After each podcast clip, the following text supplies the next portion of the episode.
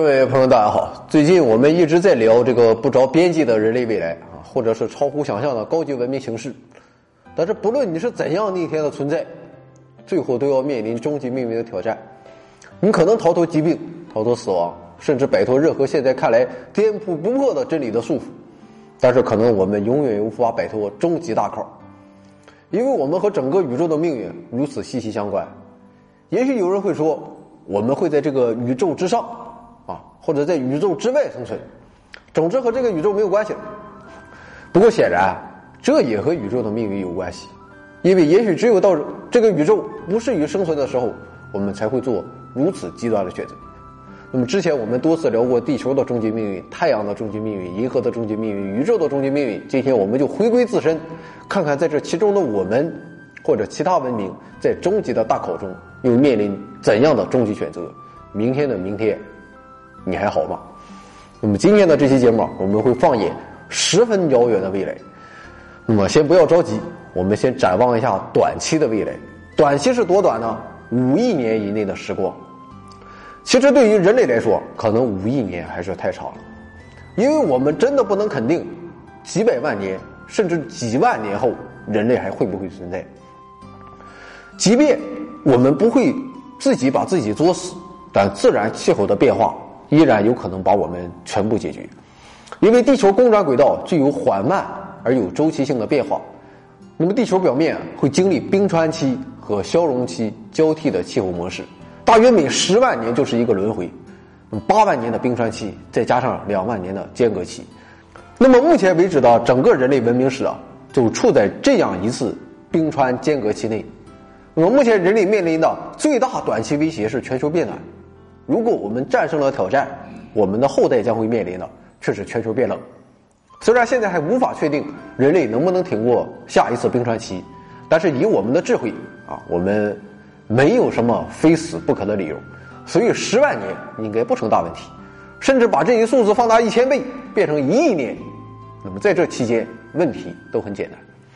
那么在未来的几亿年中，人类面临的最大威胁应该是来自小行星和彗星。就像灭绝恐龙的那次灾难一样，虽然我们不能说小行星撞击是恐龙灭绝的唯一原因，但绝对是最重要的因素之一。那么这样的撞击威力，比现在全世界所有的核武器同时引爆所释放的能量还要高数十亿倍。虽然人类目前还没有见识过，但是1993年一颗彗星解体，直接撞向巨无霸木星，在流体行星木星上生生砸出了个洞，那么这个洞可以装下整个地球。现在看，未来几亿年内，地球遭受撞击的可能性非常大。不过，我们相信啊，如果几亿年后即将发生这样的事情，我们人类完全有能力应付。所以，我们再把目光放远，看一看中期的人类前景。那么，这个时间是在十万亿年内，这已经远远超过了我们宇宙现今的寿命。那么，这段时期内，人类面临的主要威胁是太阳的变化。刘慈欣啊，他曾经写过一个中篇小说，叫《流浪地球》，说的是人类搬走地球，把地球变成了一个移动之家，在宇宙间流浪的故事。我觉得这种场景很有可能发生，因为十亿年后啊，太阳的亮度就会提高百分之十，这会迅速让地表温度提升到任何生物都难以生存的地步。那么到时候，我们的后代只要把地球推远零点零五个天文单位，就能让光照保持在目前的水平。那么五十亿年后，太阳会变成红巨星。吞噬水星轨道，那么届时太阳的亮度会是现在的好几千倍，我们还无法准确预测地球的命运。总之，不是什么好事儿看来我们真的要拖着巨大的地球流浪在星际空间了。但是事情啊，远没有这么简单。这首先需要巨大的能量，基本上比目前全球能耗高三个数量级的水平，也就是一类文明的能耗规模。同时，在地球行走的过程中，我们也要在穿越柯伊伯带小行星带的过程中。规避小行星撞击的风险，那么天天害怕小行星撞击，这下自己送上门了。但是我们也可以利用小行星，如果将来的技术足够发达，那么我们人类可以刻意让柯伊伯带的天体坠落到太阳系内侧。如果对轨道掌握的足够精确，让他们在地球近旁经过，就有机会改变地球的公转速度，从而让地球向太阳系外围移动。那么这样做非常费时间。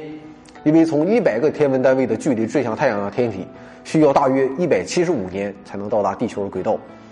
那么搬走地球的目的啊，是保护地球上的气候条件，使其免受太阳变化的影响。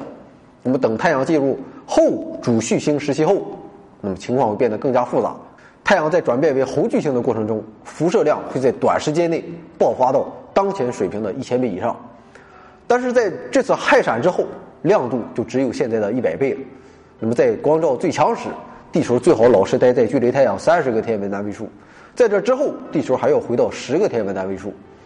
整个过程的发生大概耗时在数百亿年间，也有可能我们直接跑出太阳系寻找新的太阳，啊，但是你就算找到新的太阳，十万亿年的跨度，我们依然要面临新的太阳寿命终结的问题。那么不论如何，对于这样持续的搬运行为，看来只有二类文明才能做得到。但是到那时候，是不是星际移民更为靠谱？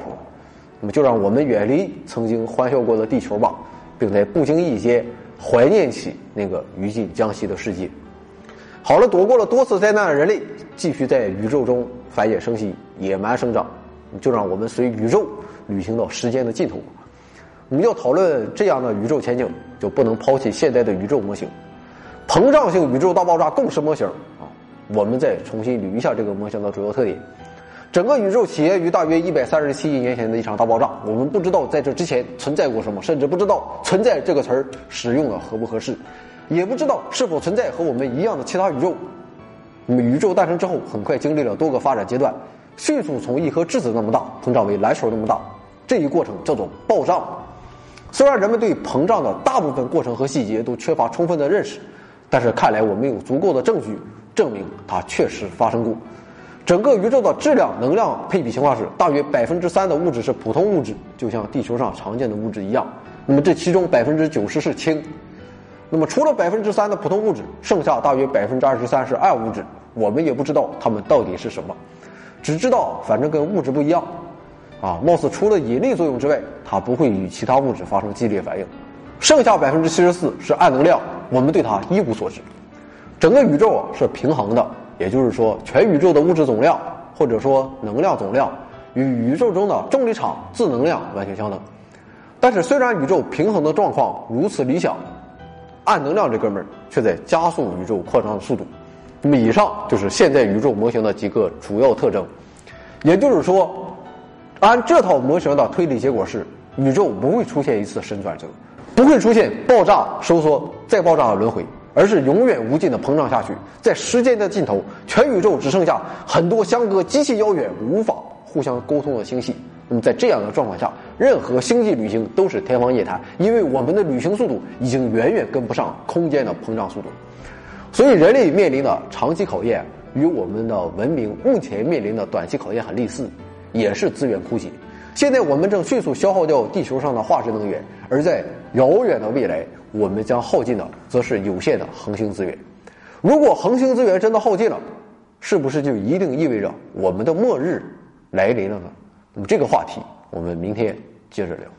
长篇科学节目《回到二零四九科学脱口秀》每周五更新，科学新闻联播每天更新。屏幕下方的二维码，左侧是微信的，右侧是微博的，名字都是《回到二零四九》，不要搞混了哦。